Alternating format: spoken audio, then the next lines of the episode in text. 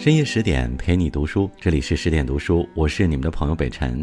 今天和你聊聊，荀攸低调是一个人最了不起的才华。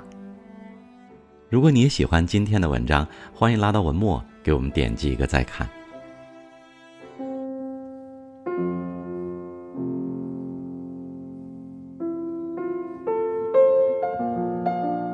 在曹操的众多谋士中，有这样一个特殊的存在。他功劳很大，脾气很小，虽奇谋妙计百出，却从不自言有功。他智冠天下，洞悉形势，却独独以愚立身，以拙处世。他就是曹操的谋主荀攸。史书中，荀攸在曹营谋臣中的地位与作用，仅次于荀彧。如果说荀彧是坐镇后方的萧何，那荀攸便是运筹帷幄的张良。在曹操统一北方的过程中，荀攸才是其智谋团的首席谋士，甚至可以说他是官渡之战的总设计师。然而，他却只管付出，不求名利，心怀锦绣，貌若不足，以至于很少有人知道他的功劳。或许这就是荀攸“事了拂衣去，深藏身与名”。荀攸与小叔荀彧一样。都是颍川名门望族荀氏家族中的佼佼者，不过他似乎要比荀彧惨一些，因为他有一个悲惨的童年，自幼父母双亡，成为孤儿，只得跟着爷爷荀谭生活。但往往越是孤苦无依的孩子，就越能早早成熟立世。在荀攸七八岁时，他曾被喝醉酒的叔父荀渠误伤了耳朵，醉酒的荀渠自然是无心之失。酒醒后，也早将此事忘之脑后。可他却发现一个奇怪的现象：自己的侄儿一向和自己亲近，可最近却总是躲着自己。原来，荀攸为了让自己的叔叔没有心理负担，干脆提也不提此事，就连平时玩耍也尽量躲着叔叔，不让他看到自己耳朵的伤势，以免叔叔自责。荀渠听说了此事之后，不由得惊叹道：“此儿竟如此早慧。”荀攸不仅通晓人情，还善洞察人心。在十三岁时，他的祖父荀谭去世。此时，之前在荀谭手下工作过的一个叫张全的官吏，竟然主动找来请求为荀谭守墓。众人都说此人是一个重情重义之人。不过，荀攸在仔细观察此人之后，对叔父荀渠说：“这人脸上的神色反常，我猜他一定是做了坏事，才寻求庇护，才来这里的。”荀渠听后，便趁着晚上睡觉的时候，趁机盘问对方。结果正如荀攸所料，这个张全是因杀了人逃亡在外，才想以守墓的方式来隐匿自己。从此，荀攸之志闻名遐迩。后来，朝廷曾征海内名士二十余人，荀攸便在其中。他官拜黄门侍郎，从此登上历史舞台。当时大将军何进为了扳倒十常侍，召董卓进京，结果却是引狼入室。董卓带兵进京，擅权乱政，彻底扰乱了汉家天下。荀攸看在眼里，痛在心里。他想要除掉董卓，便在暗地里与几位好友商议：董卓无道，甚于桀纣，天下皆怨之。虽资强兵，实一匹夫耳。今直刺杀之，以谢百姓。然后据萧韩辅王命，以号令天下，此桓文之举也。此等壮志豪情、家国情怀，颇有当年张良刺杀秦皇的气魄。然而，他们的计划却被对手察觉。荀攸和名士何勇作为带头人，自然是难逃牢狱之灾。进了天牢，十有八九是出不去了。何勇自感无望，便怀着恐惧自杀了。看着昔日好友死去。荀攸虽然悲愤，却没有选择放弃。即使身在囹圄，他依然表现得淡然自若。一日三餐，餐餐不落，似乎自己马上就要获释出狱了。胜利终是属于那些多坚持一秒的人。没过多久，董卓便被王允与吕布杀掉，荀攸也光荣出狱了。此时重见天日的荀攸已是获得了新生。他终于明白，要想挽狂澜于既倒。仅靠一腔热血是远远不够的，所以他决定重新谋划，从头再来，以崭新的眼光应对纷杂的时局。侠客用剑不过一人之敌，治世用计，可抵千军万马。乱世棋局，唯有使者得先手。荀攸便想占这个先手，所以他主动请缨，要去做蜀郡太守。当时天下大乱，唯有蜀中形势险固，人民殷实，没有被战乱所波及，所以荀攸想去蜀地谋立足之地，然后坐观天下成败，以图大业。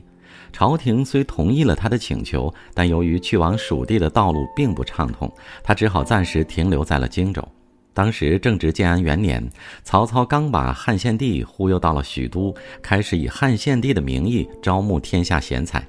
早已声名鹊起的荀攸，自然是在招揽之列的。曹操给荀攸写了一封信，信中说：“方今天下大乱，治世劳心之时也，而故官变蜀汉，不宜久乎？”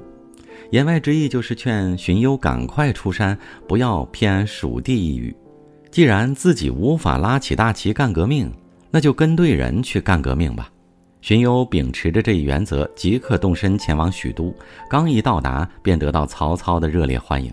曹操甚至对身边的荀彧和钟繇说：“公达非常人也，吾得与之济事，天下何忧哉？”从此，荀攸成了曹操的军师。但凡行军打仗，他必在曹操身边出谋划策。建安三年，曹操征讨吕布，吕布节节败退，只好困守下邳，做最后的挣扎。吕布固守不出，曹军进攻不顺，眼看军队士气低落，曹操也萌生出撤兵的念头。但荀攸不同意。他分析道：“吕布勇而无谋，今三战皆北，锐气衰矣。三军以将为主，主衰则军无奋意。今即步弃之未复，攻谋之未定，进即攻之，不可擒也。”同时又向曹操提出引夷泗之水。灌下邳城的计策，最终攻破城池，生擒吕布。擒拿吕布不过牛刀小事，决战官渡才是荀攸出奇制胜的高光时刻。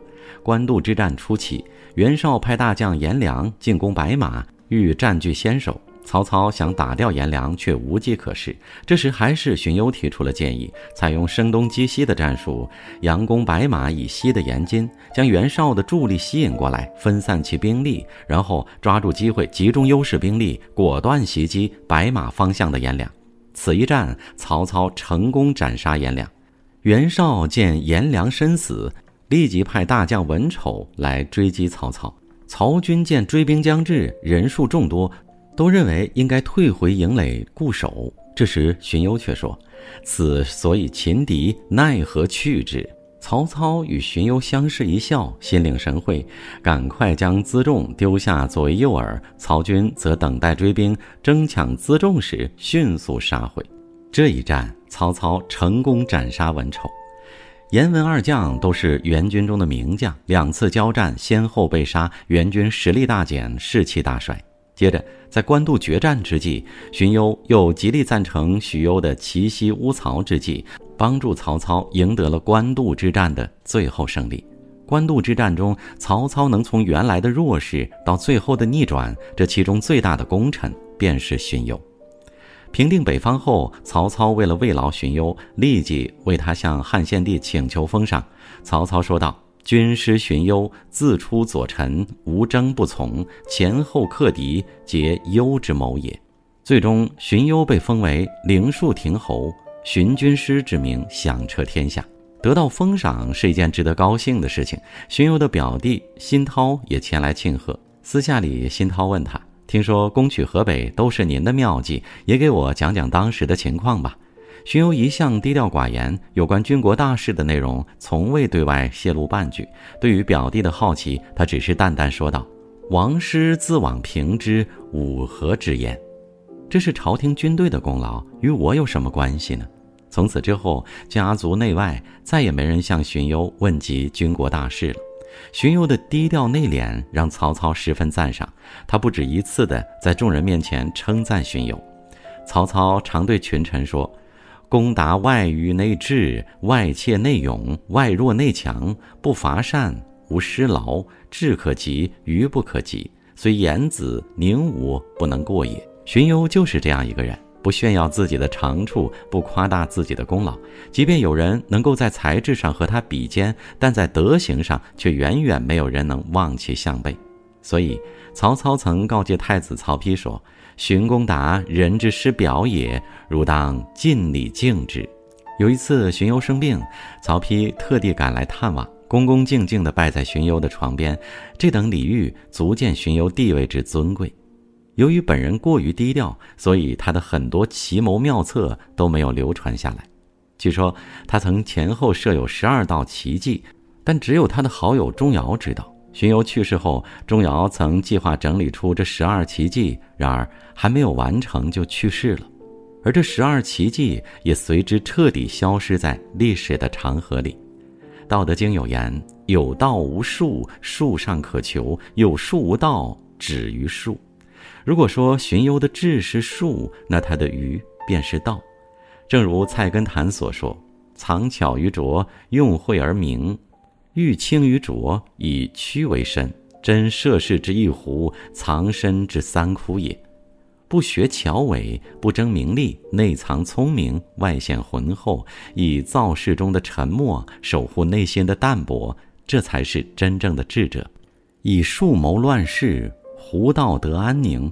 荀攸一生正应了孔子家语中的那句箴言：“聪明睿智，守之以愚。”更多美文，请继续关注十点读书，也欢迎把我们推荐给你的朋友和家人，一起在阅读里成为更好的自己。